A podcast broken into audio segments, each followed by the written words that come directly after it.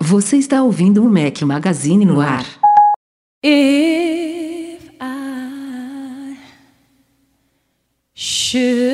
should stay, I would only be in your way. So I'll go, but I know. I'll think of you every step of the way.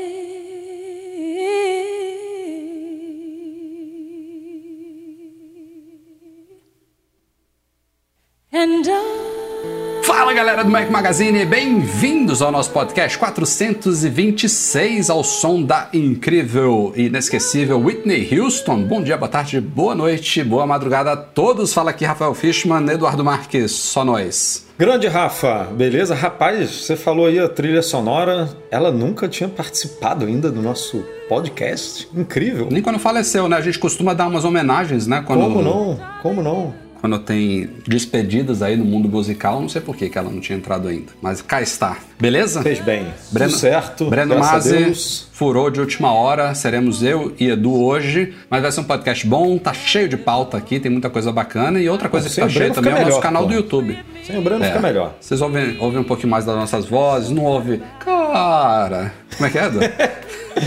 Vamos lá, vamos lá, vamos lá. não, é só uma vez que ele fala assim. Vamos lá. É, aí, tipo, a hora da verdade chegou. É, a orelha dele já deve estar quente agora. Ê, O cara tá lá em reunião Não, e tá é, como? não, nem falar muito não, que eu tô esperando ele entrar aqui pra mandar um superchat pra Ele, gente. já, tá, já, ele vamos deve estar assim, rapaz, esses AirPods aqui tão, tão esquisitos hoje. Tá, tá, dando uma, tá dando uma coceira aqui, tá esquentando. Esse chip aqui tá esquisito. Mas enfim, a participação hoje aqui tá, tá fraca, só eu e o Edu, mas o nosso canal do YouTube tá bombando, viu? Saíram, deixa eu ver aqui, um, dois, três, quatro vídeos da semana passada pra cá. E amanhã já tem mais um saindo que eu tô editando aqui, um vídeo de quase meia hora de duração. Não vou falar o que é, não, não vou dar spoiler, não. Falo quando a gente terminar gravação aqui, se alguém me lembrar no final, quando a gente terminar o podcast ao vivo aqui no YouTube, eu falo.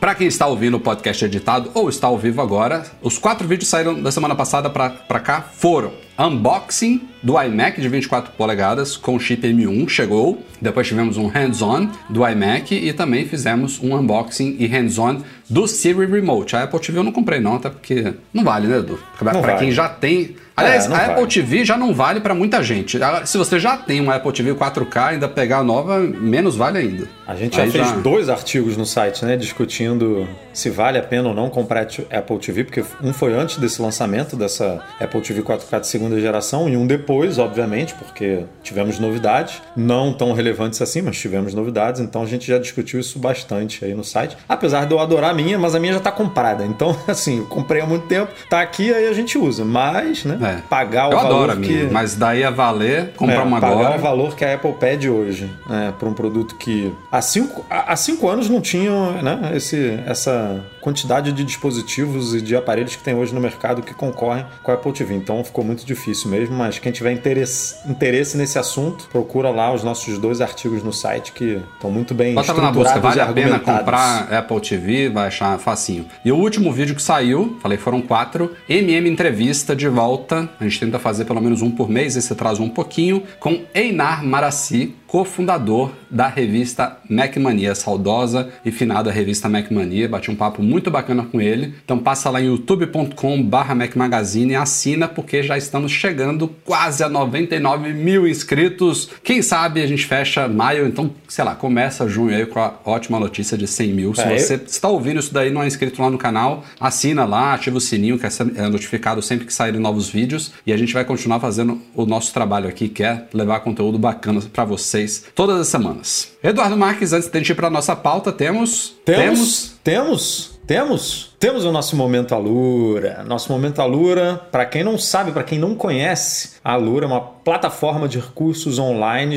que você paga uma assinatura e tem acesso a todos os cursos que ela oferece. São, cara, eu já perdi a conta de quantos são, mas são mais de mil cursos é, de tudo que você possa imaginar. É óbvio que você não vai fazer todos esses cursos, mas se você está se especializando em alguma área ou quer ampliar o seu conhecimento em outra área que você não domina hoje, com certeza você vai achar o seu curso lá na Alura. É, por exemplo, se você é programador, mas você quer fazer o curso de marketing e de é, design tem. Você vai lá e você faz esses outros cursos para você ampliar o seu conhecimento e entender como funcionam as outras áreas da sua empresa, ou se você quer conversar melhor, quer entender melhor né, o, o produto ou o serviço que você está vendendo. Então. E são, e são, só pegando esse gancho aí, Edu, são cursos muito focados para a galera que quer se especializar e quer ficar mais preparada para o mercado de trabalho. Então você vai ampliar o seu currículo, vai ficar mais preparado, vai ampliar o seu conhecimento, ou então vai, vai se aprofundar em algo que você já sabia antes. Então tem opções de monte lá na Alura e a gente ainda tem uma dica especial aqui que em alura.com.br barra promoção barra Mac Magazine você tem imediatamente 100 reais de desconto em qualquer um dos planos da Alura que te dão acesso total ao acervo completo de cursos dele. Não perde.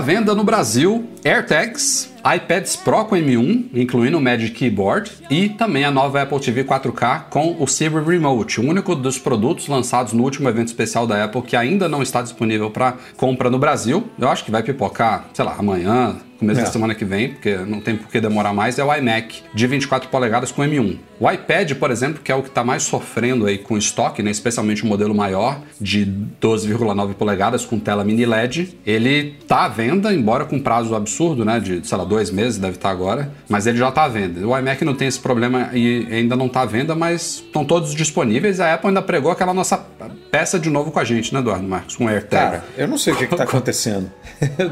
Eu acho que eles fazem pra trollar o Mac Magazine, que eles sabem que a gente tem um sistema todo de monitoramento dessas coisas. Aí eles colocam o produto à venda, esperam sair o post do Mac Magazine, tiram do ar. Acho que eles querem que a gente saia de mentiroso. Aí agora a gente já descobriu, né? A gente tira Só que- screenshot. É, só que dessa vez.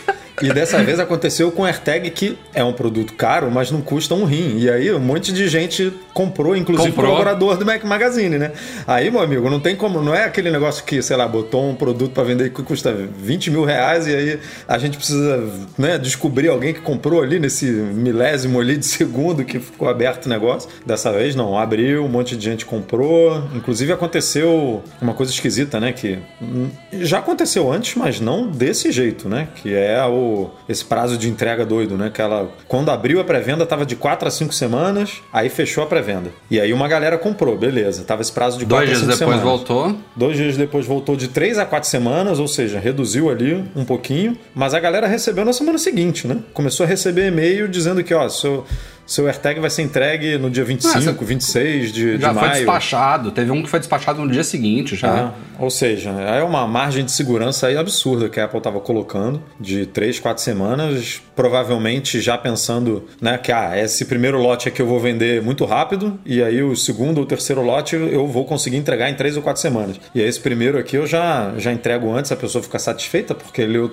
leu o que ia receber daqui a um mês e recebe uma semana, então... Mas é uma coisa que ela não. Não. Ela, ela faz o contrário, né? Tem gente, inclusive, que acha que a Apple inventa, que tem estoque pequeno, e aí, tipo, ela bota um iPhone novo à venda. Aí quem tem aquela loucura pros primeiros que compram, e em meia hora já sobe o prazo, duas horas depois já tá o prazo pro mês seguinte, não sei o que. Aí tem gente que acha que isso é invenção da Apple. Mas é isso Não, que ela é. faz justamente o contrário, né? Ela inicia com entrega imediata É. e vai estendendo, né? Eu achei isso meio esquisito, essa coisa do. Não, e a gente sabe que a logística da Apple, tudo bem que a gente está falando de Brasil e tal, normalmente es- isso que você fala é mais Estados Unidos ali no lançamento de grandes produtos, né? Mas, pô, a logística da Apple é. Não tem o que reclamar, né? Porque quando a gente compra iPhone em pré-venda, por exemplo, a gente vê o, o aparelho saindo da China, né? Tipo, sendo entregue nos Estados Unidos no dia exato que a Apple combinou, tipo, tudo certinho. Aqui na Europa, eu já comprei alguns produtos, né? Desde que eu me mudei. Eles são despachados sempre na véspera, porque já tem armazém aqui, né? Sai, já, já veio produto, acho que da Holanda, da França. E aí, dentro da Europa, é transporte expresso, né? Via avião, sai, despacha na tarde. Normalmente eles chegam na, se- na sexta, né? Na, na tarde de quinta eu recebo notificação. Seu produto foi despachado, será entregue amanhã. É, e, bem e rápido, chega né? certinho. Às vezes, às, às vezes chega na sexta logo de manhãzinha, às vezes chega mais pro meio da tarde, mas nunca falhou. Aliás, teve uma vez que falhou, não foi, Eduardo? Eu não sei se falhou. Ah, Não, falhou. teve, não- teve o. Teve um produto que ficou. Apple TV, em Nova Não, York. acho que teve não foi? iPhones coloridos. Não, aqui, cara, aqui, comigo. Teve um produto que a gente comprou, acho que foram os, iPhones coloridos, aí chegou duas cores e, e acho que duas ou três ficaram parados, só chegaram na É. segunda-feira. Mas isso foi na. Foi coisa da, da DHL. Eles ficaram parados num, num raio-x para inspeção, não sei o quê. Mas a Não gente. É, que não, eu tô falando Apple TV em Nova York, mas não foi não, porque a Apple TV em Nova York, acho que ela chegou no dia, mas ela chegou, tipo, muito tarde. A gente já tinha. A gente que ia pro sair, aeroporto logo lá, depois, é, né? A gente tava indo pro aeroporto, aí teve que devolver o produto, enfim, porque a gente não tava mais lá pra receber. Cara, essa, mas eu acho essa que um cobertura dos- em Nova York É. foi a maior loucura que a gente já fez na vida. Eu tinha um casamento pra ir E no foi? sábado. Sábado ou domingo? Não, domingo. Não. A gente saiu de lá no sábado, chegou no domingo de manhã, você já foi, tipo, direto Não, a gente saiu de lá na sexta-feira à noite. No dia que tudo chegou, a gente fez os vídeos durante a sexta-feira, pegou, pegou o produto de manhã lá, uma parte, aí a outra que era entrega que não chegou, a Apple TV. E aí no fim da tarde de sexta, a gente foi para o aeroporto. Chegamos no, em São Paulo no sábado de manhã. Sábado de tarde eu peguei um avião para Salvador, porque tinha um casamento no domingo de manhã. Foi loucura. Ou, ou não, acho que foi no. Eu acho que foi no mesmo dia, cara. No É, mesmo eu acho- dia. eu acho que era Ah. no mesmo dia. Eu lembro de ser bem apertado Baita o loucura. prazo. Mas teve, a gente teve algum problema em Miami também, cara, com iPhone. Você lembra? Que eu acho que foi entregue, a gente não foi avisado. Aí a gente, teve- a gente conseguiu pegar o, o aparelho depois, não foi de manhã também. Eu acho que você nem Nossa, tava nesse, disso, cara. não. Acho que era eu e Breno. Ah, e você e você Breno. tava editando o vídeo do Brasil. eu- eu- lembra? Eu acho que foi nessa vez. Aí eu acho que eu, eu nem peguei, eu nem peguei os aparelhos que foram entregues. Eu e o Breno a gente conseguiu pegar os aparelhos na loja e aí depois pegou esses entregues no dia seguinte, sei lá, tipo, a gente teve que dar um jeito, enfim. Coisas Loucuras de de cobertura. Mas assim, voltando e fechando a pauta, os produtos estão chegando. Eu acho que é porque agora os, os preços estão tão surreais que melhorou de um lado, né? Estão chegando rápido, sendo homologados em poucos dias e uma semana depois de serem lançados lá fora, já está saindo homologação. Tem, tem gente que deve esquecer que às vezes demorava dois meses para o produto ser homologado. Agora está sendo homologado dias depois. Não, a- a- E- Era legal quando o iPhone era lançado no Brasil antes do Natal, né? Tipo, era assim, pô, vai lançar no começo de dezembro. E o negócio era apresentado em setembro. Tipo, demorava três É. meses ali fácil, fácil. Em compensação, poucos podem comprar hoje em dia. É. Mas é isso. Quem tiver interesse, esses produtos que a gente falou estão agora à venda. Chegou ao fim a parte do julgamento da Apple versus Epic Games, essa desenvolvedora de Fortnite. Mas é aquela parte que a gente falou que eu acho que cada empresa do tinha 45 horas, né? Se eu não me engano. É, 44 Pra se eu não me fazer- engano. Era tempo pra caramba. Pra fazer toda a exposição do caso dela, colocar os argumentos, convocar testemunhas e tudo mais. A Epic teve 45, a Apple teve 45. Essa parte, como previsto, durou cerca de três semanas. Acabou, acabou na semana passada, ou no começo dessa semana, agora não me lembro exatamente. Acho que foi no comecinho dessa semana. Na segunda-feira deu fim exatamente disso. Mas o veredito, que vai ser emitido pela juíza, né? A Ivone, alguma coisa, Gonzalez, Rogers lá, não sei o quê. Ele ainda pode demorar meses. No mínimo semanas, mas provavelmente meses. É, Primeiro porque tem outros processos também ainda pendentes aí. A justiça americana é um pouquinho melhor, aliás, bem melhor do que a brasileira, mas também tem seus percalços e seus atrasos. E, um, e esse processo é muito complexo, né? Vocês imaginam, só de exposição aí, 90 horas somando as duas empresas, é muita coisa. A juíza tem um calhamaço, se eu não me engano, de 4.500 páginas para ler de documentações que complementam tudo que ela ouviu no tribunal lá. Foi, foi tudo remoto. Quer dizer, tudo remoto não. Teve algumas coisas remotas e algumas coisas presenciais. Os, executivos da Apple foram lá no tribunal de, de Oakland, inclusive, Edu. Ali pertinho de São, do lado de São né? Francisco. Pô, aí é moleza. É. Então, deve demorar,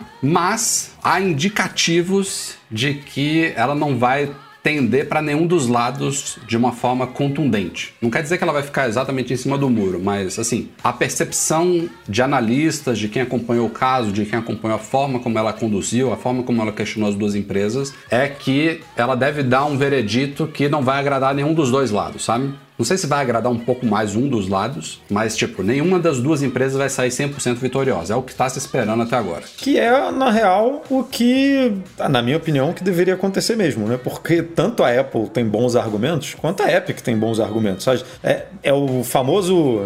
Ni- Nem, ninguém tá certo e ninguém tá errado, né? Tipo, tá, tá- existem bons argumentos dos dois lados. E óbvio que existem exageros, existem pequenas distorções dos dois lados também, né? Cada uma puxa pro, a, pra sua sardinha ali, né? Mas é, eu acho perfeitamente possível e plausível a Apple ter que abrir mão de algumas coisas. E por outro lado, Epic. Ó, não é bem o que, que você está falando aí, então isso aqui vamos relevar, isso aqui vamos ignorar, isso aqui você está forçando a barra. É, eu vejo alguma coisa acontecendo sim no ecossistema da Apple, e isso é muito importante, né? Porque a gente está falando aqui de uma disputa de duas empresas, mas que pô, vai impactar muita coisa. Porque a gente já noticiou no Mac Magazine, por exemplo, que a União Europeia está de olho nesse caso, que não necessariamente vai ser mas é óbvio que dependendo do argumento e da posição da juíza influencia sim a disputa que está rolando na Europa, que não é, envol- não é envolvida com nenhuma empresa, é o, é o governo mesmo, né? É a União Europeia que está investigando. Quem abriu reclamação foi, foram empresas, né? Foi o Spotify e outras empresas, o Tile e tudo mais. Mas quem tá. Não, não é uma disputa, não é um processo como esse dos Estados Unidos, que são duas empresas se enfrentando.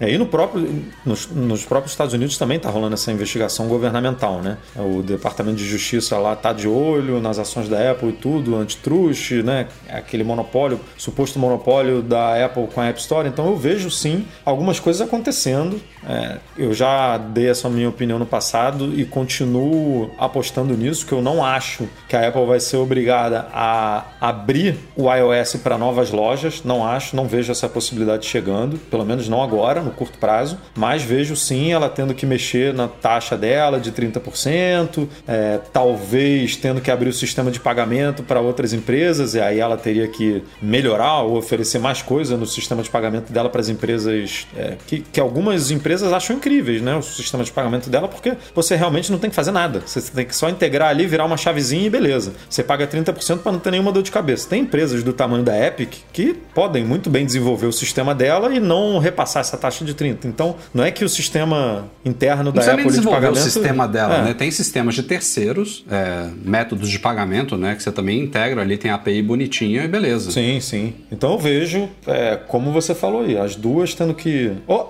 a não ser que aconteça alguma coisa também, como o Breno falou, que é muito possível. Que como vai, vai, vai demorar semanas ou meses para esse veredito sair, as empresas podem conversar ali nos bastidores e chegar num acordo. Ó, a gente tá vendo aqui que vai pesar para esse lado, para esse. Vamos fazer assim desse jeito aqui, resolve logo esse pepino aqui. Quando o Breno falou isso, eu, eu, eu argumentei que se fosse para elas partirem para isso daí, já teria acontecido, sabe? Eu acho É, que mas, ó, a Samsung- probabilidade é o contrário disso, de a coisa não acabar com esse veredito. A Apple não fez acordo com a Samsung. Com a Samsung a gente foi até os finalmente lá, rolou, inclusive, não sei se foi a Apple ou a Samsung, enfim, que recorreu, não sei o quê. Mas no, a Apple e Nokia, por exemplo, elas fecharam acordo, né? Eu acho que chegou a ter A uma Qualcomm disputa. também. Mas Qualcomm você vê, também. se foram anos depois. Então é o que eu digo. Não é, eu não acho que vai ser nessa primeira etapa do processo que vai chegar num acordo, sabe? Eu acho que daqui a alguns meses a gente vai ter um veredito. Mas nenhuma dessas duas teve veredito, né? Nem Qualcomm, nem Nokia. As duas fecharam acordo antes da, de bater Foi? o martelo. Foi. Bom, foi antes de, qualquer de coisa bater. que a Apple que for contrária à Apple, que ela não for 100% vitori- vitoriosa e tudo indica que ela não vai sair 100% vitoriosa, ela vai recorrer. E aí tem algumas algumas escadinhas ainda para subir, né? Então, isso ainda pode se, eu não sei se leva anos, mas pode render bastante ainda esse caso todo, até chegar ao Supremo, né? Ao, a, a, Suprema Corte lá dos Estados Unidos. Então tem muita água para rolar ainda. Eu acho que seria, seria surpreendente se a gente ouvisse alguma coisa de um acordo entre elas extrajudicial aí nesses próximos meses. Mas, aliás, a Apple tá nessa briga toda com a Epic que é uma das brigas dela, né? Porque a Epic abriu processos em vários lugares do mundo aí, mas tem, tem outros trocentos processos que a Apple está enfrentando. E nessa semana também rolou aí um mais quentezinho a ITC, que é a International Trade Commission dos Estados Unidos, a Comissão de Comércio dos Estados Unidos, ela aceitou investigar uma possível quebra de patente é, acusada pela AliveCore. A AliveCore é uma empresa de saúde que criou uma, uma, uma pulseira né, para o Apple Watch chamada Cardiaband, que fazia leitura de eletrocardiograma e tal. Tem alguns produtos aí de, de saúde é, integrados ou não ao Apple Watch, enfim. Aliás, eu acho que o, funda, o cofundador da LiveCore já trabalhou na Apple, se não me falha a memória. Isso aí eu não lembro, não. Tem, um, tem uma ligeira. Pode, posso estar confundindo com outra empresa, mas a LiveCore já tinha acusado a Apple de algumas coisas e tal, e nesta semana a ITC concordou em abrir uma investigação sobre as reclamações da LiveCore. E assim, isso, a ITC ela tem poder de banir a importação de produtos. Quando as empresas abrem uma reclamação da ITC, normalmente elas pedem isso: ó, este produto aqui está violando minhas patentes, eu quero que você cesse as vendas dele, cesse a importação. Então, esse é o padrão. Dificilmente a ITC vai banir algum, alguma importação de produto da Apple para os Estados Unidos, mas é, quando isso chega a esse estágio, a coisa começa a ficar um pouco mais séria. Eu acho que talvez, se a Apple não estava levando esse, esse assunto muito a sério, agora ela vai começar a direcionar esforços para isso também. Mas não falta time jurídico lá na Apple para fazer essas coisas, não falta dinheiro para gastar com advogados. Então, mais uma coisa que a gente deve acompanhar alguns capítulos aí nos próximos meses. E do nada, Eduardo Marques, pipocaram aí atualizações de aplicativos de concorrentes do Apple Music, finalmente dando atenção ao Apple Watch. Do nada. A gente falou aqui do Deezer. Todo mundo junto. tem o quê?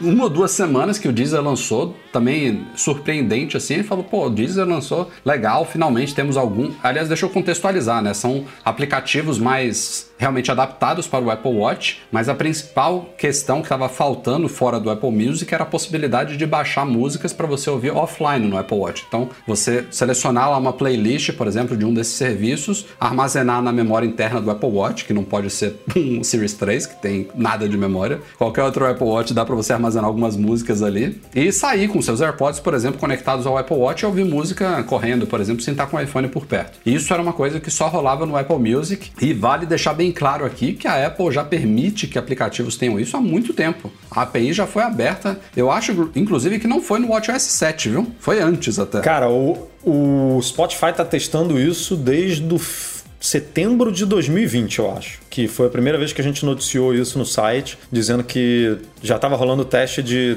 música hum. offline no Apple Watch. Ou seja, muito tempo, né? Setembro de 2020, pô, tem meses isso. Meses, é. meses, meses e. Mas aí já estava no, mas... no WatchOS 7, né? Então, já, eu tenho, é. tenho a impressão de que a Apple já tinha liberado isso antes. Mas enfim, veio mas é o Deezer. Capaz, é capaz. É, finalmente veio o Deezer. Logo depois veio o Spotify, finalmente liberou. Aliás, liberou vírgula, né? Porque eles fizeram o comunicado oficial, mas a gente tem vários relatos de leitores que ainda não receberam novidade Então, é, porque mas esse negócio deve é estar tá fazendo tudo remotamente, né? Vira chave, é bem liberação gradual é, aí. É vai que nem chegar. Instagram, essas novidades de Facebook, de Instagram que diz que liberou, mas aí você vai ver, liberou para WhatsApp também, né? O, o velocidade aí que não liberou para você. Chegou para mim hoje. Ah. Oh, é, é doido. Isso aí, é... os caras vão fazendo bem devagar mesmo. É. E aí acho que, sei lá, três dias depois do Spotify, Tidal, que se diferenciava, agora perdeu o grande diferencial dele, que era o acervo lossless, né? Agora ele também chegou Aliás, o Tidal nem tinha aplicativo para Apple Watch. O do Spotify já existia, mas era meio capadinho. O do Tidal nem tinha para Apple Watch, chegando. já chegou com um aplicativo legal, também com reprodução offline. Então, agora todos seja, os tá, grandes estão. É, tá todo mundo bem servido, meu amigo. Porque agora, talvez só a Amazon, não sei, Amazon Music eu não sei se tem ou não. Mas hum. acho que é o único que a gente não comentou dos grandes, né? Porque o resto tá tudo já devidamente integrado. Mas, cara, é, é bom essas, essas novidades terem chegado a todos eles, porque eles agora ficam bem equiparados né? Até a questão do lossless também. O Spotify já anunciou, não liberou ainda, mas vai chegar em breve. O Tidal já tinha, Deezer já tem um tempo, Apple Music está chegando no mês que vem, então todos equiparados em lossless e agora todos equiparados em Apple Watch. Eu digo isso porque tem gente que preferiu o Spotify que saiu do Spotify pro Apple Music por causa disso, cara. Não é de agora, né? De um, Ah, dois é- anos atrás. É, é relevante, né? Era um, é um recurso muito importante para quem faz isso que você falou, né? Gosta de correr, gosta de se exercitar, não levar o iPhone, porque no, no Apple Music você também pode fazer isso se você tiver um Apple Watch com conectividade, mas aí você tem que gastar mais, porque o Apple Watch é mais caro, né? E você precisa Mas isso pagar já rolava no mensalidade. Spotify também, cara. Streaming. Streaming. Sim, mas aí Ele você não- precisa de um, você precisa de um Apple Sim, Watch com mas aí- conectividade, né? Mas isso eles já estavam emparelhados nesse E aí aspecto. você, é, você fazer esse esquema de armazenar, você, pô, resolve grandes problemas, porque É. realmente você não precisa investir mais para ter esse tipo de benefício. E eu só uso isso, cara. Eu armazeno podcasts e música, porque eu gosto de correr ouvindo mais podcast do que ouvindo música. É, e eu armazeno direto podcast nos meus aqui, tudo automático, bonitinho, boto lá para fazer tudo automaticamente, né? Que ele faz quando você tá né, carregando, ele faz essa sincronização quando você bota o watch para carregar e o iPhone do lado ali. Então é, é maravilha isso, porque tá sempre você pode fazer isso com as músicas, tipo é, botar a sua playlist que é atualizada automaticamente, por exemplo, e aí ele faz esse, essa atualização direto. É, não sei se é semanal ou diariamente, mas enfim, as músicas mudam assim como os podcasts mudam. Então, pô, para quem curte o recurso, realmente era um, devia ser um desastre não ter isso. Você sai, você sai pra correr só com o Apple Watch? Algumas vezes, dependendo da hora. Se eu for muito, muito tarde, por exemplo, aí eu vou com o iPhone porque pode acontecer alguma coisa, alguém, né, a Alessandra querer me ligar e tal. Mas quando eu vou de manhãzinha, com as crianças dormindo, aí, meu amigo, eu vou só com o iPhone, só com fone de ouvido. Só com É o Apple maravilha. Watch. É, só com o Apple Watch e o fone de ouvido, saio de casa. Pô, é, é muito bom, porque agora finalmente eu tenho o Apple Pay também, porque o meu cartão não tinha, mas agora tem. E aí, sei lá, quer comprar uma água, ficou morrendo de sede na rua e tal. Agora não- você não precisa de nada. Porque an- antes eu ainda levava o cartão, né? Botava no, no bolsinho aqui da bermuda de correio e tal. Hoje em dia é só Apple Watch mesmo e vamos lá. Bom demais.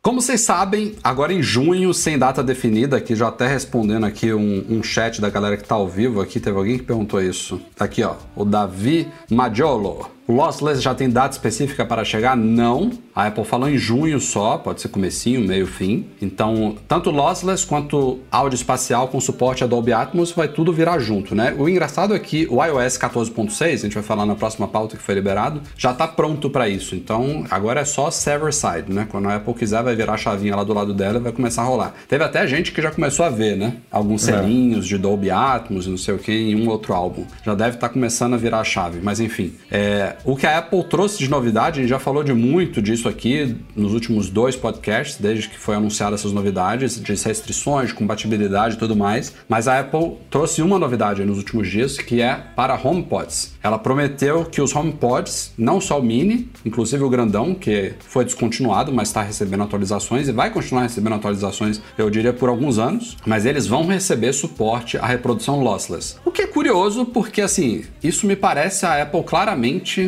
atendendo a vontade de quem gosta de specs, né? Tipo, eu quero poder reproduzir áudio lossless no meu HomePod, porque, cara, não vai fazer diferença, sinceramente. Não. No HomePod não vai fazer diferença nenhuma, cara. Isso daí é. Você precisa de um. E assim, não é. Não é teve, um- teve gente até confundindo. Ah, mas peraí, o HomePod, como é que ele vai é, reproduzir lossless? Ela falou se via- que via Bluetooth não rola. Então, tem duas coisas diferentes no HomePod que possibilitam a reprodução lossless. Não quer dizer que você vai sentir diferença. É, ele possibilita a reprodução porque a Apple pode atualizar o sistema operacional dele, que ela vai fazer, para permitir que ele consulte diretamente do Apple Music os, ar- os arquivos codificados em ALAC, né, no formato Apple Lossless. Então ele pode reproduzir diretamente do Apple Music, você não precisa transmitir nada de um iPhone, por exemplo, para o HomePod, ele tem conexão direta com o Apple Music, né? Quando você fala com o HomePod pela Siri, ele não usa o iPhone, ele se conecta diretamente ali via Wi-Fi aos servidores da Apple. E mesmo quando você estiver transmitindo uma música do iPhone para ele, ele não usa Bluetooth, ele usa AirPlay. Então o AirPlay usa Wi-Fi e usa Bluetooth. E aí nesse cenário de AirPlay é possível você transmitir algo lossless. Eu imagino que não tem essa limitação coração que o Bluetooth É, impõe hoje em dia. Você não pode reproduzir uma música no Android, no HomePod, né? Jogar uma música do Android por HomePod justamente por isso, porque o protocolo não é Bluetooth, né? O protocolo é AirPlay. E É, o o HomePod não... ele, não, ele não pode ser configurado como uma caixinha, um alto-falante convencional Bluetooth. O que é uma merda, né? Eu diria. Ele- A Apple devia abrir isso também. Não, a Apple poderia facilmente, para os produtos que não têm AirPlay, tipo um smartphone Android, você fazer essa transmissão via Bluetooth como uma caixinha de som comum. E quando você, quando entra em cena ali um iPhone ou uma Apple TV ou alguma outra coisa que tem AirPlay, aí você vai pelo AirPlay, porque tem como não é só Bluetooth, tem Wi-Fi, você tem mais controle ali, mais qualidade, né, do, do processo da conexão. Então é besteira mesmo da Apple, porque você ampliaria inclusive o mercado do HomePod, né? Porque a galera que, sei lá, ninguém gosta da Siri, mas não, mas não sei. Alguém que gostou do HomePod Mini, achou a caixinha bonitinha e tal, e gosta do padrão de qualidade ali da Apple e tudo, acha que o som é melhor do que do, do Amazon Echo e tal. Pô, vai lá e compra o HomePod e bota pra funcionar ali do Android, entendeu? Então Lógico, é. lógico. É besteira. Tem, tem Mas coisas sabe o que que, eu, que, que eu fiquei animado com essa coisa do HomePod ganhar lossless? Dá pra fazer teste cego. Eu vou pegar. Cara, ninguém vai perceber, Rafa. Ninguém vai perceber. Mas vamos ver, né? Exatamente, vamos provar Não dá. isso. Eu quero, eu quero convidar alguém aqui, algum amigo meu, pra vir aqui. Eu tenho dois HomePods, é um sistema estéreo, então potência tem, Tem qualidade Tem animal. que fazer esse teste com o Breno. Que, É, mas o Breno que tem ficou falando ali que, não, que eu ouvi, e é, é incrível. Não, mas assim, é, esse, eu, eu queria muito Não, ter é- a experiência realmente usando um alto-falante ou, ou alto-falante ou, ou, ou na frente de um sistema de som, um alto-falante bacana, ou usando um headphone é, capaz realmente Mas disso. o- Eu queria ter essa experiência, mas com o HomePod dá pra fazer uma brincadeira. Mas o, o- Dá pra o- eu- fala. O negócio aqui do, do, do discurso do Breno é que se ele, se ele usar aquele equipamento que ele usou pra ouvir a música codificada normal do Apple Music, que é. Como é que é o. Ele não vai perceber nada. É, né? vai ser incrível do mesmo jeito, porque o fone é incrível, entendeu? Porque, o, porque a qualidade. isso.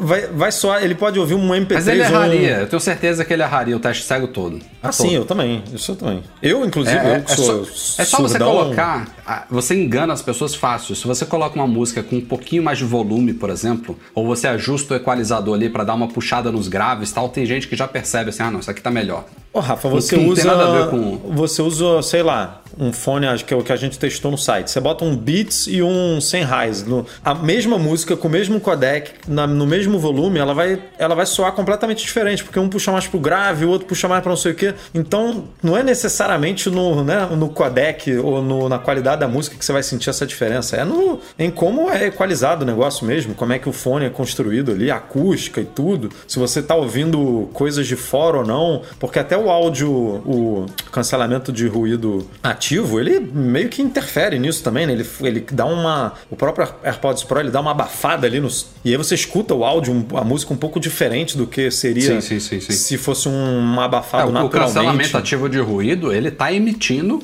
um Tá, ruído ah. invertido, né? Exatamente. Então, Que a gente assim, não consegue é- ouvir, mas que tá cancelando de fora, né? A mesma música em. Se você pegar cinco fones de marcas diferentes, se você for uma pessoa muito sensível, né? Que não é o meu caso, mas mesmo no meu caso, que não sou uma pessoa tão né, ana- analítica assim, dá pra perceber alguma coisa. Eu mesmo fiz review de dois fones da Sennheiser e comparava com os AirPods Pro e dá, você consegue sentir diferença. É, mas você pega cinco fones diferentes com a mesma música, com o mesmo codec, você vai, você vai ouvir cinco músicas de formas diferentes, cara. É muito louco isso. Então, pô, não. Eu, eu acho mais fácil você perceber diferença é, nisso, trocando o fone com a pessoa com os olhos vendados e sem saber qual é o fone. Falar, não, esse aqui é os. Esse aqui são os AirPods, esse aqui são os fones tal. Do que você mudar o codec da música com o mesmo fone e a pessoa perceber uma diferença, sabe? Bom, É eu vou fazer essa brincadeira. Quando chegar o HomePod, a Apple não, não deu prazo, não vai ser no mês que vem. Acho que vai demorar um pouquinho. Mas eu vou eu sentar no meio da minha sala com os dois HomePods lá. Vou pedir pra alguém, ó, coloque a música aqui na, na codificação padrão, depois bote no Losley, vai de modo aleatório, trocando de uma pra outra pra ver quantos, sei lá, fazer um checklist lá de 10 e ver quantos que eu acerto. E depois essa pessoa, pode ser até a Lili mesmo, minha esposa, ou então algum amigo que possa vir aqui, eu vou fazer isso. A gente vai fazer uma, uma batalhazinha usando o HomePod pra ver se tem alguma diferença. Fiquem ligados. Ó, falei aí na pauta anterior que saiu o iOS 14.6 e saiu. Já estão disponíveis iPadOS 14.6 também, Big Sur 11.4, WatchOS 7.5, tvOS 14.6. Teve até gente perguntando aqui no começo da, no- na- da nossa gravação aqui pelo YouTube se ia ter vídeo sobre esses updates e a gente decidiu não fazer porque visivelmente tinha muito pouca coisa para mostrar. A gente gosta de fazer esses vídeos quando tem realmente muita coisa que até você se perde lendo o changelog lá, o post fica enorme. A gente gosta de fazer nesses mais relevantes. Tiveram novidades? Tiveram. São updates bem-vindos. Já estão, como a gente falou na pauta anterior, prontos para o Apple Lossless, para o Dolby Vision, Dolby Atmos, desculpa, com áudio espacial, enfim, tudo isso daí já está pronto neles. Esse, aliás, No a gente não falou, esse aí sim você vai botar e vai sentir diferença, né? Ah, o áudio Dolby espacial Atmos. vai. Esse aí você vai botar e vai falar, meu amigo, o som tá vindo daqui, Qualquer dali. pessoa sente. né? Qualquer pessoa. Esse aí realmente é E incrível. esse dá pra você, é- esse tipo, no lossless, você tem que ir nos ajustes do, do música, trocar lá o codec, não, não sei o que, ele vai puxar do Apple Music o que você configurar. O áudio, o áudio espacial não, você vai lá na central de controle, você liga e desliga. Então dá pra você É, e perceber. ele já vem ativado por hora. padrão, se eu não me engano. Quando ele estiver valendo. Acho que sim. é, se você tiver um fone compatível, que é basicamente qualquer fone aí da Apple ou da Beats e até outros, ele já vai. E a música é compatível, né? Porque a música também precisa ser compatível. Aí ele já vai tocar automaticamente. Aliás, uma das poucas novidades visuais aí do iOS 14.6 tem a ver com música também. No Shazam, ele agora usa um app clip, né? Uma dessas novidades que não bombou tanto, né? A gente vê muito pouco, né, Edu? É, esses- Cara, mas é uma tecnologia bem. aplicativos. É uma tecnologia bem legal, cara, porque a gente tá também numa pandemia, né? Então é mais complicado. Mas eu vou dar um exemplo aqui muito específico. Mas você lembra a gente no MM Tour, eu, eu baixando aquele aplicativo do parquímetro lá pra gente estacionar a nossa van, pagar e tudo. Sim, Pô, agora sim. você chega, pum, né? Abre ali o app clip, não precisa. Ah, pra alugar. É, não é scooter, não, como é que é? Patinete. É, Patinete você não no precisa meio sair baixando, porque o parquímetro, É lindo. sei lá, de um lado da cidade é de uma empresa, do outro lado é Isso de é muito outra. bom. O aplicativo do patinete é a mesma coisa. Um é, um é do, da Uber, outro é do não sei aonde, outro é do não sei onde. Aí você só vai ali, pum, não precisa instalar, não precisa. Pô, é- isso é muito bom. Ou então ele você tem, ele tem entrou alguns na, na- propósitos muito bons, mas não, não ficou mainstream. Você não, você não vê isso com muita frequência. Não sei se é por causa da pandemia também, mas sei lá, você entra numa cafeteria É, eu acho que a também, pandemia pra você fazer tá um afetando pedido ali. É, deve ser isso. Mas enfim, essa foi uma das novidades. E aliás, falando em sistemas, daqui a. Falta quanto? Uma semana e meia já tá chegando, hein, Eduardo Marques? WWDC. É, tem- tem que se 7 preparar. de junho tem Keynote. E é quando a gente vai conhecer os novos sistemas, os grandes novos sistemas da Apple para 2021. Que, lembrando, entrarão em beta, né? Provavelmente nesse próprio dia a Apple libera a primeira beta para desenvolvedores. E aí eles ficam cerca de três meses em testes e são liberados para todo mundo lá para setembro e outubro. E aí começaram a pipocar algumas informações aí não confirmadas, é claro, são rumores, mas não só são rumores, como vem de fontes meio esquisitas. Sobre o iOS 15, tem algumas coisas que reiteram rumores passados, que eu já tô dando praticamente como certo. Tela de bloqueio com novidades, tela Até de porque, início né? também com Pelo novidades. amor de Deus, passou da hora de fazer alguma coisa nessa tela de bloqueio. né? É, eu acho que tanto a tela de bloqueio quanto a de início a gente deve ter algumas novidadezinhas bacaninhas ali, algumas informações extras, um pouco mais de flexibilidade ali, possivelmente um modo always on da tela do iPhone com coisas que ficam sempre aparecendo. Isso daí é uma coisa que já tá meio que está sendo repetida por aí. Mas o rumor fala também sobre um novo tipo de monitoramento, po- possivelmente integrado ao Health Kit, né, no saúde, de alimentação. Você tem alguma ideia de como é que isso pode funcionar, Edu? Não, não. A galera falou que pode ser um pouco parecido com aquele MyFitnessPal, né, que é que tem esse recurso, mas assim, não sei o que esperar, porque assim, monitoramento de sono, por exemplo, a Apple foi pelo caminho mais básico e mais simples de todos, né? Eu não sei se o monitoramento de alimentos vai ser manual, sabe? Tipo, É, você tem que ser, né? Você tem Ou que é lançar lá o você- que você comeu, né? Não, não sei, pode ser você tirando foto do seu prato e ele identificar tudo, Porra, já, imagina. tipo, já meio que fazer ali um. É, aí já meio que identifica mais ou menos ali, óbvio que não com tanta precisão, mas porções, né, tamanho, porque a câmera é perfeitamente possível ver que tem, sei lá, dois pedaços de, de frango, uma porção de arroz, né, tipo, tem como Só identificar não vai isso. funcionar naqueles PF, uma montanha que você nem vê o que, que tá por baixo. no café da manhã do Rafa lá. no- Mas, pô, dá, assim, seria legal, né, uma coisa mais inteligente, assim, nesse nível. Pra, É, uma boa você mesmo. botar um negócio. Eu já tentei fazer isso várias vezes. É, controle de cafeína, café, né? Que você. Mas, pô, é muito chato, cara. Você tem que ficar inserindo esses dados manualmente, sabe? E aí eu tô. Você faz no começo e depois você para. É, eu vou pelo lado mais do lavar as mãos do Apple Watch, sabe? Pô, Não funciona perfeito? Não funciona. Mas ela conseguiu fazer uma coisa ali automática, que você não precisa, tipo, ah, estou aqui lavando as mãos e tal. Às vezes ele pergunta e tal, mas, pô, é, e pode perguntar isso na câmera, né? Ah, é, são esses alimentos que tem aqui?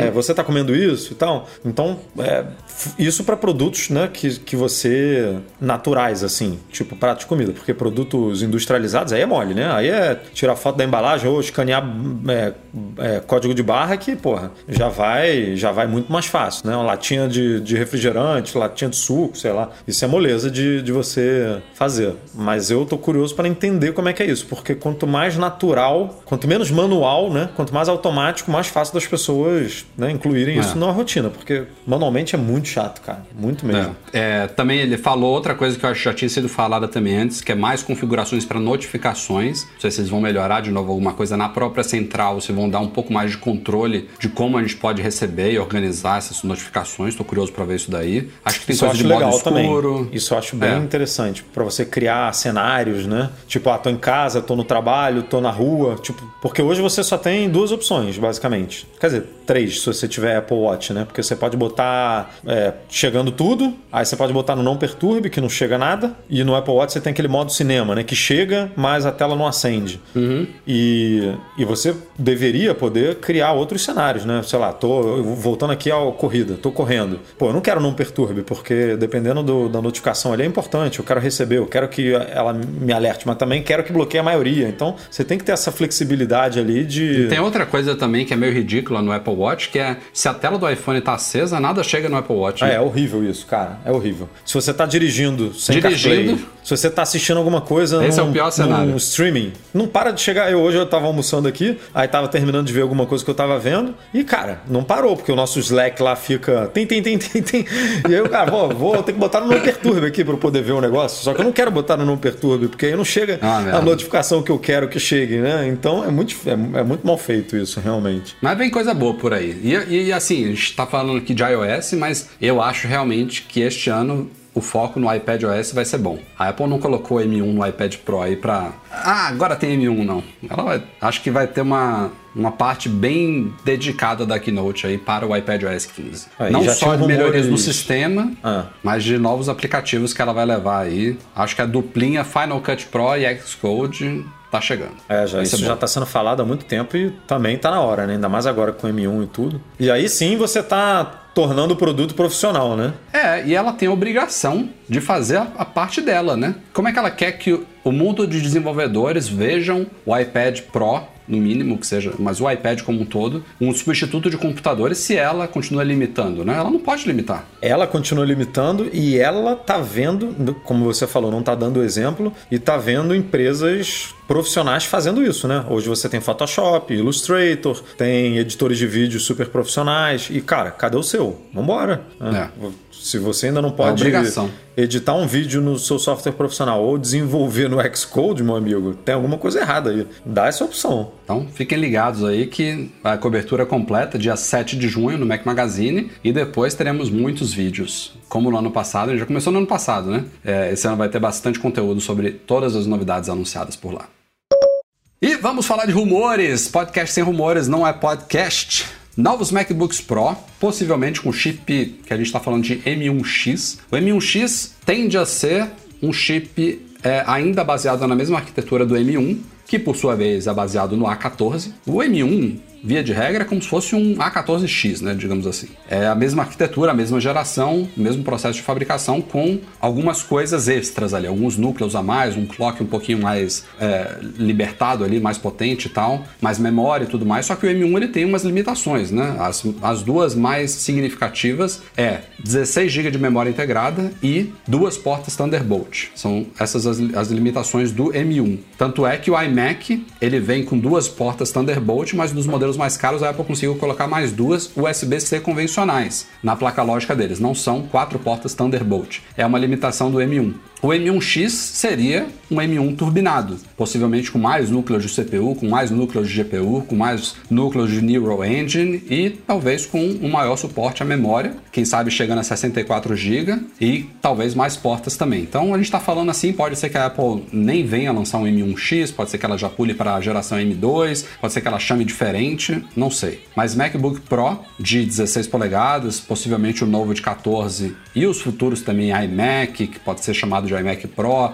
de 30 a 32 polegadas e até mais futuramente ainda o Mac Pro, nenhum desses possivelmente vai ser equipado com M1, né? Já achei esquisito o iMac C, o MacBook Pro de 13C. A Apple tem que começar a expandir o Apple Silicon, né? O Apple Silicon não é o M1, o M1 é o começo da história do Apple Silicon nos Macs. Eu, eu vi mais Então- lógica no iMac vir com M1 do que no MacBook Pro, né? De 13. Porque se você diferenciar, como a gente tá pensando aqui, linha doméstica de linha profissional, né? Ela botar o MacBook Air, o iMac e o Mac Mini como dispositivos domésticos com M1 e um iMac Pro, o MacBook Pro e o Mac Pro como profissionais, e aí deixaria o Mac Pro para um terceiro momento, mas aí, né, um primeiro momento lança tudo com M1. Segundo momento, que é o iMac Pro e MacBook Pro, sei lá, M1X ou M2. E aí, num terceiro momento, que é o Mac Pro mesmo, que é o que precisa pô, chutar o pau da barraca, aí vem com M3, sei lá. Ou vem com 200 M2 empilhados, mas deixa para três etapas.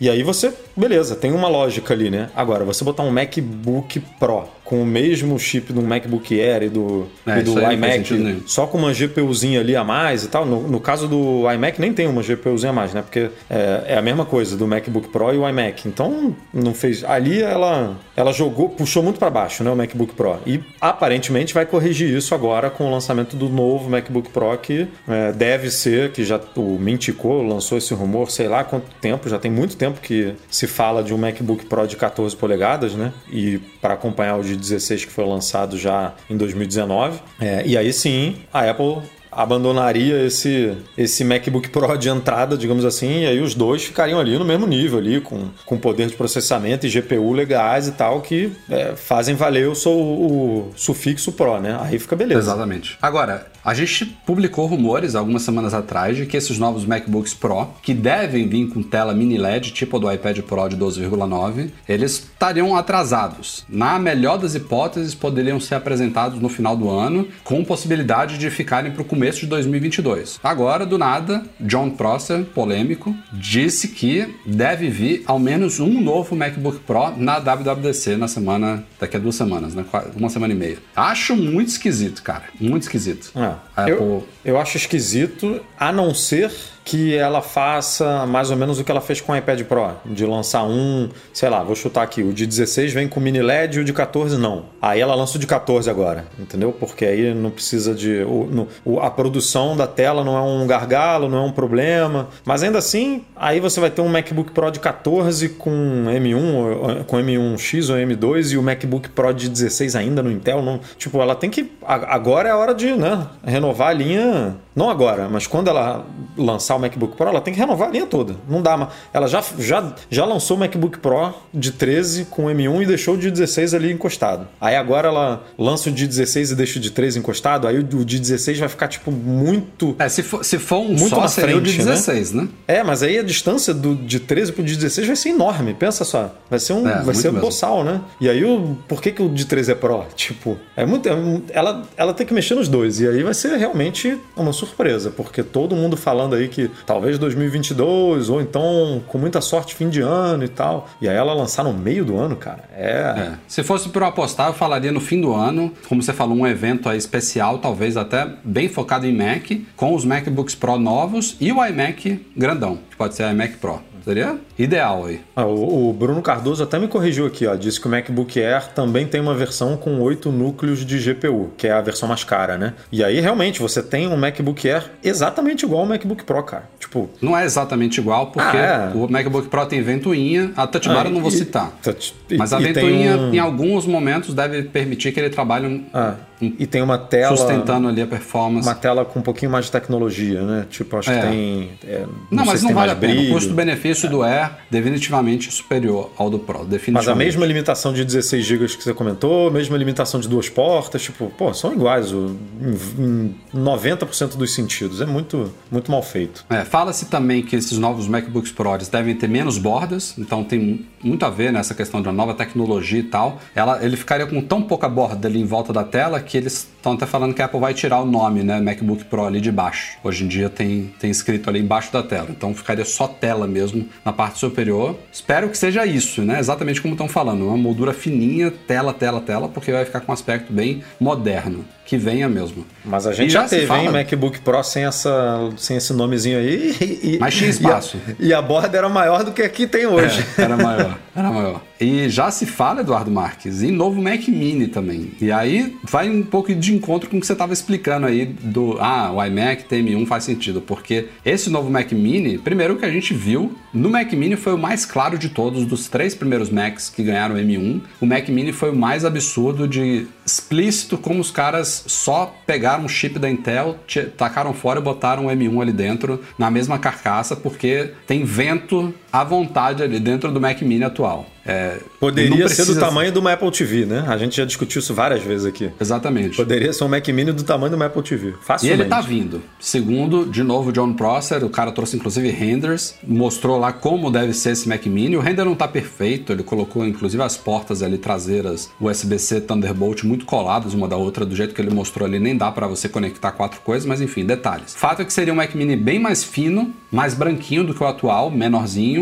com uma. Não seria todo de alumínio como o atual, teria, acho que uma parte superior meio que de vidro, né? É, a parte, da, a parte em volta, né? A parte da carcaça lateral ali. Que nem o iPhone, né? Que tem uma moldura ali de aço inoxidável. De, não, o iPhone é de aço Acho que de inoxidável, mas alumínio, o, é, o- né? É. o Mac Mini seria de alumínio. E a parte de cima lembra muito a Apple TV de primeira geração. Não sei quem teve Hum. ou quem lembra. Um produto meio. um branco meio leite, assim. É, e a parte de cima, ele comentou que seria de um. de um vi- vidro meio. pla- plastificado, assim, uma mistura de vidro com plástico. É, e a parte, enfim, seria meio que um, um tampo encaixando assim em cima. Não é, um, não é uma peça unibody como é hoje, né? Uma peça única ali que você basicamente não vê, né?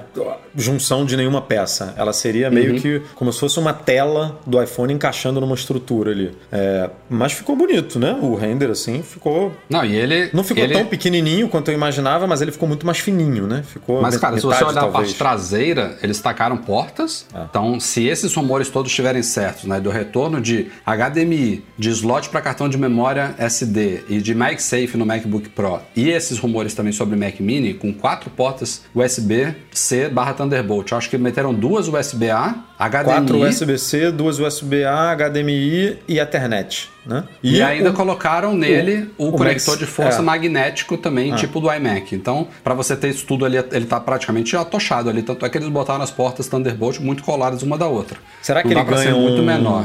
uma fonte igual ao do iMac? Porque esse foi um ponto Ah, que cara, eu... eu... acho que isso aí vai virar tendência, viu, Edu? É.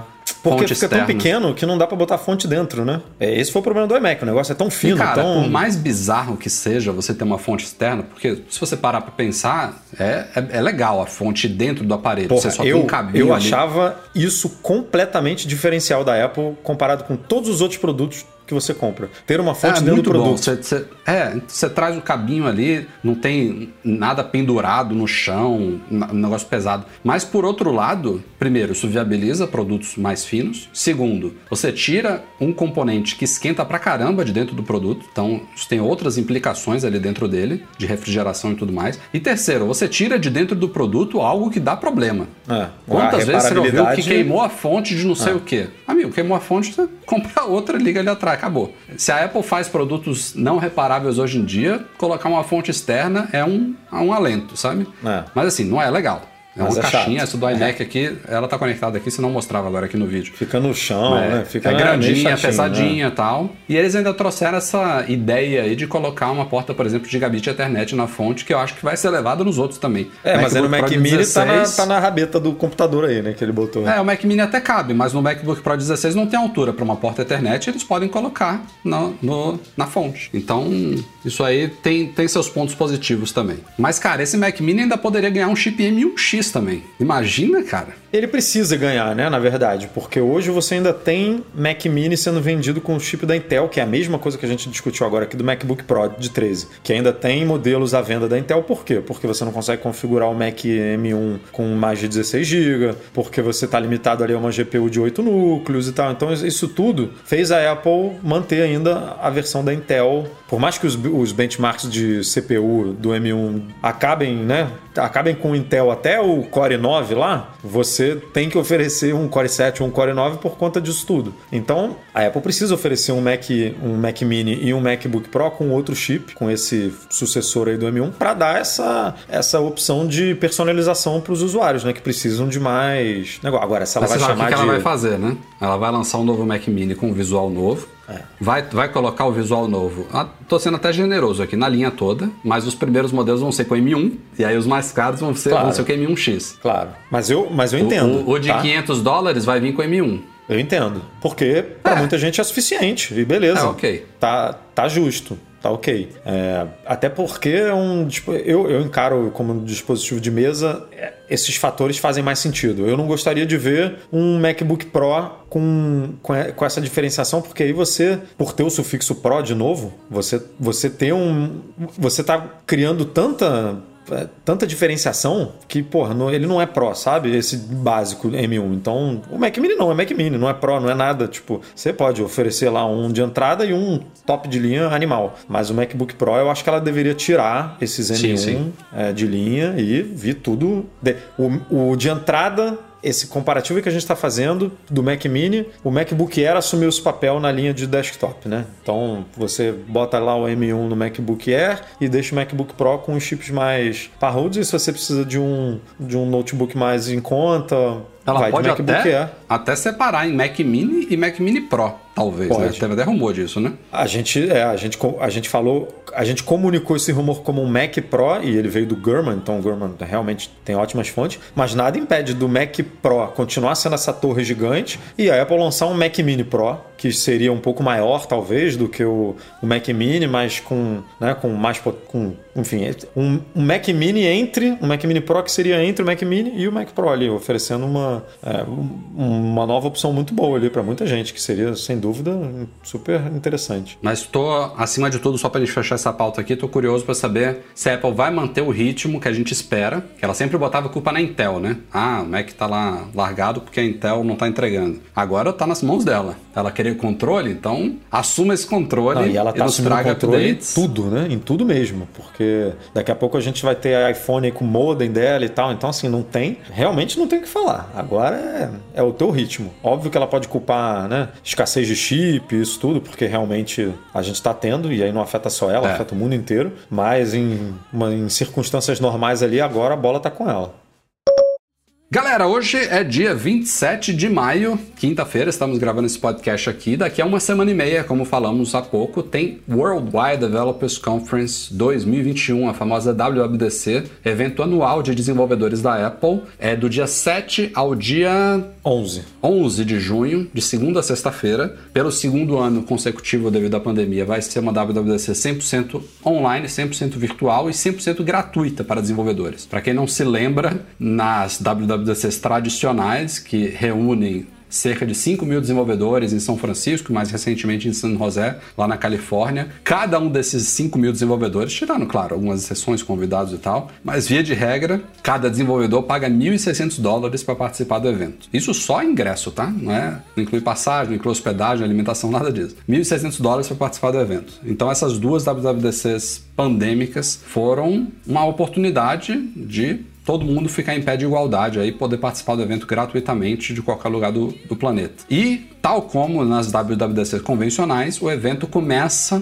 na manhã de segunda-feira, às 10 horas da manhã de Cupertino, 14 horas no Brasil, 18 horas em Portugal, com uma keynote de abertura, que é quando Tim Cook e companhia sobem ao palco, entre aspas, possivelmente vai ser também pré-gravada, né, como É, as outras. Não, não tem motivo para ser ao vivo, né? É, e apresentam. ele- Eles fazem uma keynote para o público consumidor, para a grande mídia e tudo mais, onde eles apresentam as grandes novidades dos novos sistemas e às vezes também alguns hardwares. Tem essa possibilidade, por exemplo, de um novo MacBook Pro, mas é raro ter hardware novo em WWDC. É um evento para desenvolvedores focado em software. De vez em quando tem, especialmente se for um hardware destinado a desenvolvedores, É. como é o MacBook Pro de 16. Já, já Então, tivemos preview de Mac Pro, né? O, o- não sei se não, não foi o modular, não, foi o cilindro, né? O, a latinha de lixo foi no, na WWDC que o Phil Schiller Ele fez lá, sneak Can- peek. É, Can Innovate My Ass, né? Que ele falou aquilo lá. É. Foi, na, foi na WWDC, se não me engano. Então tem Mas foi uma apresentação preliminar, né? Tem umas O lançamento foi- pílulazinhas assim de hardware Tem, tem, mesmo. sim. é mais difícil. Mas já tem. teve eventos que nem se tocou em hardware, só software. Sim, é o normal, também. Não, e se você parar para pensar, apresentar quatro sistemas operacionais, né? E ainda tem esses Agora rumores. cinco, né? Que di- di- dividiu o iOS e iPadOS, É, são cinco e, agora. e ainda tem possibilidade, não sei se nesse ano, mas ainda, ainda se fala de um sistema operacional para realidade aumenta do óculos, né? E tudo de realidade. Então, assim, é, é muita, muito software, cara, para você falar. Não, não sobra tempo mesmo para hardware. tipo, é bem difícil. É, e, e assim, como eu falei, essa keynote de abertura do evento, às 14 horas de Brasília, na segunda-feira, e aí 4 horas depois, às 14 horas de Cupertino, 18 horas de Brasília, tem a Platform State of Union, que aí é uma outra, outra keynote para desenvolvedores. Aí essa é a parte técnica mesmo, que eles apresentam, por exemplo, novas APIs, novas frameworks e tudo mais. E o evento continua durante toda a semana, então tem muitos labs, muitos workshops para desenvolvedores, tem o Apple Design Awards, que é a premiação para aplicativos bem desenvolvidos, bonitos, com usabilidade bacana, UX e tudo mais. A Apple premia muitos desses é, acho que vai ser na quinta-feira que vai sair o resultado dos ganhadores. Tem também, tal como nos anos, acho que nos últimos dois anos ou três, o Swift Student Challenge, que é o desafio baseado em Swift Playground, né, a, a linguagem Swift da Apple, que é para estudantes, que normalmente ganham bolsa para participar do evento e tudo mais. A gente, inclusive, no ano e esse é retrasado, bolsa, né? esse é bolsa mesmo, né? Porque você comentou que a galera paga 1.500 ou 1.600 dólares, mas não tem passagem, não tem hotel, não tem nada. O É, estudante eles não. pagam tudo, né? O estudante, eu acho que a Apple leva, tipo, geral. E tem vários do Brasil que sempre participam, né? É. A Brasil é um gente dos países. entrevistou três, É. né? No ano. Foi passado ou retrasado? Foi retrasado. né? Foi retrasado, é. A gente Porque sempre, foi- cara, o Brasil sempre manda muito, muito. Se eu não me engano, a última delegação de estudante foi mais de 25, mais de 30. Tipo, foi muita gente mesmo, né? E a gente sempre falou isso, porque o Brasil tem uma relação. A Apple tem uma relação de desenvolvedores no Brasil forte, né? Aqui o Brasil foi o primeiro país Não, que cara, foi recebeu no ano a... passado, viu? Que a gente entrevistou aqueles três. Foi? Foi, foi, foi no ano passado. Mas ano então- retrasado eu não tava nem em Portugal aqui ainda. Não rolou. Eu vim logo depois. Mas não rolou. É, foi, foi- eles ganharam, Eles mas não, não, foram. foi. É, é, foi virtual. Porque eu lembro de foto dos brasileiros lá e tal. E aí foi, Exato. obviamente, em 2019, que foi uma delegação enorme. E, e o Brasil sempre teve muito bem, né? Representado pelos estudantes. Aqui a gente foi o primeiro país que teve o Apple Developer Academy, que tinha outro nome no começo. B- BPID, né? Sei lá como é que era o nome. Nossa, boa lembrança. É, então aqui, assim, a Apple já investe em desenvolvimento no cenário educacional brasileiro há muito tempo e, e- e rende frutos, porque a gente sempre manda muitos desenvolvedores para lá. Então é legal isso, essa parte é bem bacana. E vou dar um- uma novidade aqui ao vivo. Estamos pensando seriamente, quase batendo no martelo aqui. hein, Rafael? Olha o compromisso, rapaz. de mudar o esquema da nossa cobertura ao vivo desde, desde que o Mac Magazine é meu, meu trabalho full time. Eu acho que todos os eventos da Apple eu fiz live blogging. Lá em macmagazine.com.br live. Durante todo o evento eu fico lá que nem um maluco digitando uma ou duas horas sem parar em texto. Live blogging convencional, o Marcelo Melo fica comigo nas imagens e a gente faz essa cobertura em português pra galera que não consegue acompanhar o vídeo ou até que tá acompanhando o vídeo, mas quer a tradução simultânea ali. E teve muitos eventos, agora a gente tá acostumado, né, a ter streaming ao vivo da Apple, ao vivo, né, entre aspas, né, agora. Live gravada, né? Mas teve muitos eventos que não tinha, era só live blogging mesmo. Você, você não conseguia. A Apple depois publicava o vídeo do evento, você não conseguia acompanhar ele live. Rolava Estamos quase batendo o ediçãozinha, martelo. né? Se desse algum É. problemazinho ali ao vivo, aí ela editava e tal. Então era, era a única forma de você acompanhar, né? Era live blogging. Você não tinha É. outra forma de É, acompanhar exatamente, no exatamente. momento que o evento Aliás, estava rolando. eu já fiz live blogging de evento da Apple não transmitido de lá, lá do, do Moscone Center, a gente lá dentro fazendo o que a Apple não fazia, o que, ela, o que ela hoje em dia já virou comum, né? Mas tá quase certo aí que na WWDC a gente vai fazer a nossa live em vídeo. Eu e Breno Mazzi vamos nos juntar E a gente tá vendo ainda como é que é a melhor forma de fazer isso, mas assim, não dá para retransmitir o evento da Apple, até porque o YouTube bloqueia e tudo mais, então a gente deve colocar ele como alguma referência ali. E vamos eu e Breno ficar traduzindo em voz, em vídeo para vocês, comentando, debatendo essas novidades e vamos experimentar esse método diferente de fazer uma cobertura, enquanto, claro, Eduardo Marques, Bruno Santana, Luiz Gustavo, nossa nova equipe aí de redatores também com o Ian e com o Diogo, todo mundo, entre outros colaboradores, preparando artigos bacanas para vocês que vão saindo durante todo o dia lá no site. Essa parte toda em texto, os artigos completos vão continuar saindo, mas vamos ver se a gente faz então a cobertura da Keynote aqui no YouTube para vocês, beleza? Quase certo. Boa Depois sorte aí, nós. Boa sorte pra nós. Comentem aí, ó. Comentem a galera aí. já tá comentando aí, ó. O, Já, né? Já a galera Fábio gostou já? que live na WWDC, aí bate 200k, ó. Tá- Essa é a ideia. Ó, o B166, agora sim. A Pri, a Pri já disse que o live blog já salvou muito, ó, quando ela trabalhava É, e salva presencialmente. mesmo, né? Porque tem rede que é bloqueada, que não pode, não pode ver YouTube, não pode ver, principalmente empresa grande, assim, né? Que rola esse tipo de bloqueio, mas assim, agora a gente tá todo mundo em casa, né? Ou a maioria, nem todo mundo, tem gente que já tá trabalhando presencialmente, mas muita gente ainda em casa. É, e realmente mudou muito, né? Do o cenário, como o Rafa explicou aí, em 2000 e bolinha era uma coisa, hoje já é outra. é, E a gente quer experimentar, na real, né? A gente quer, a gente tá mais propício a esse tipo de experimentação, então pode ser que seja uma coisa ótima, que dê muito certo e aí a gente adote daqui pra frente. Pode ser que não seja uma coisa tão boa. Meus a dedos vão gente- agradecer, com certeza. é, pode ser que não dê tão certo, que não seja tão bom, que vocês não gostem tanto e a gente volte a fazer live blogging. Assim, a gente tá aqui pra pra testar, mas a tendência, pelo cenário aí que se desenhou, é que vocês curtam mais a nossa transmissão aí em vídeo. É, a galera que tá ao vivo aqui, ó, José.cruz. Epa, isso aqui é. Anaíse falou massa. Ó, Julian Leite, vai ter transmissão do Oscar. o Bruno batendo palmas aqui, a Dawa dizendo que vai ser épico. Será, gente, que vai dar É, certo? vocês são com medo. suspeitos, né? Porque vocês gostam de uma É. transmissão ao vivo aqui. Ó, o Mas- Bruno, Bruno tá dizendo pro Edu Garcia não colocar isso no podcast sem exclusividade da live. Tem que divulgar, gente. Senão É. só vão ficar vocês aqui. A gente precisa de audiência pra crescer. Mas Ó, o Rafael Silva, agora o Mac Magazine vai voar. Deus lhe ouça. vambora. Essa é a 100% ideia. aprovado, Rafael Amorim, a Pri já tá apoiando aqui, vai ser Mara. Obrigado, gente. Feedback aqui. Tem alguém que está aqui ao vivo agora que não gostou? que quer o live blog em texto? Só pra gente ter um feeling aqui. Botem aí. Mas enfim, é isso. A gente vai, vai experimentar. Se der ruim, a gente volta depois pro, pro padrão. Mas vamos lá.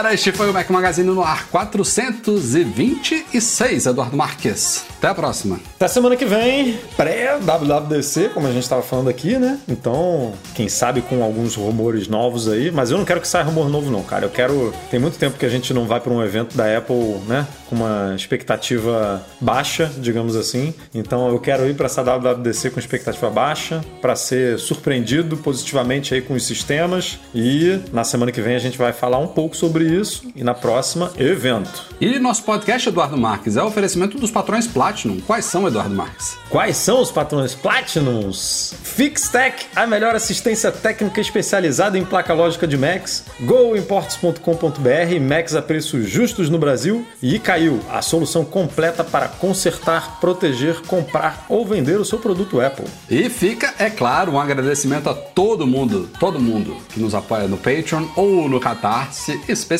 os nossos queridos patrões ouro que eu leio aqui com muito orgulho: Alain Ribeiro Leitão, Arnaldo Dias de Almeida Neto, Cristiano Melo Gamba, Daniel de Paula, Derson Lopes, Enio Feitosa, Fábio Gonçalves, Fernando Feg, Henrique Félix, Henrique Veloso, José Carlos de Jesus, Lucas Garibe, Luciano Flair, Nelson Barbosa Tavares Filho, Pedro Colbatini, Rafael Mantovani, Ricardo Custer, Sérgio Bergamini, Thiago Demiciano, Victor Ramos e Wendel Bellarmino. Que galera, show de bola. Obrigado, Eduardo Garcia, pela edição semanal do nosso podcast para todos vocês. Falei de um jeito esquisito agora, mas é isso, é hora de dormir. Um abraço e até semana que vem. Tchau, tchau.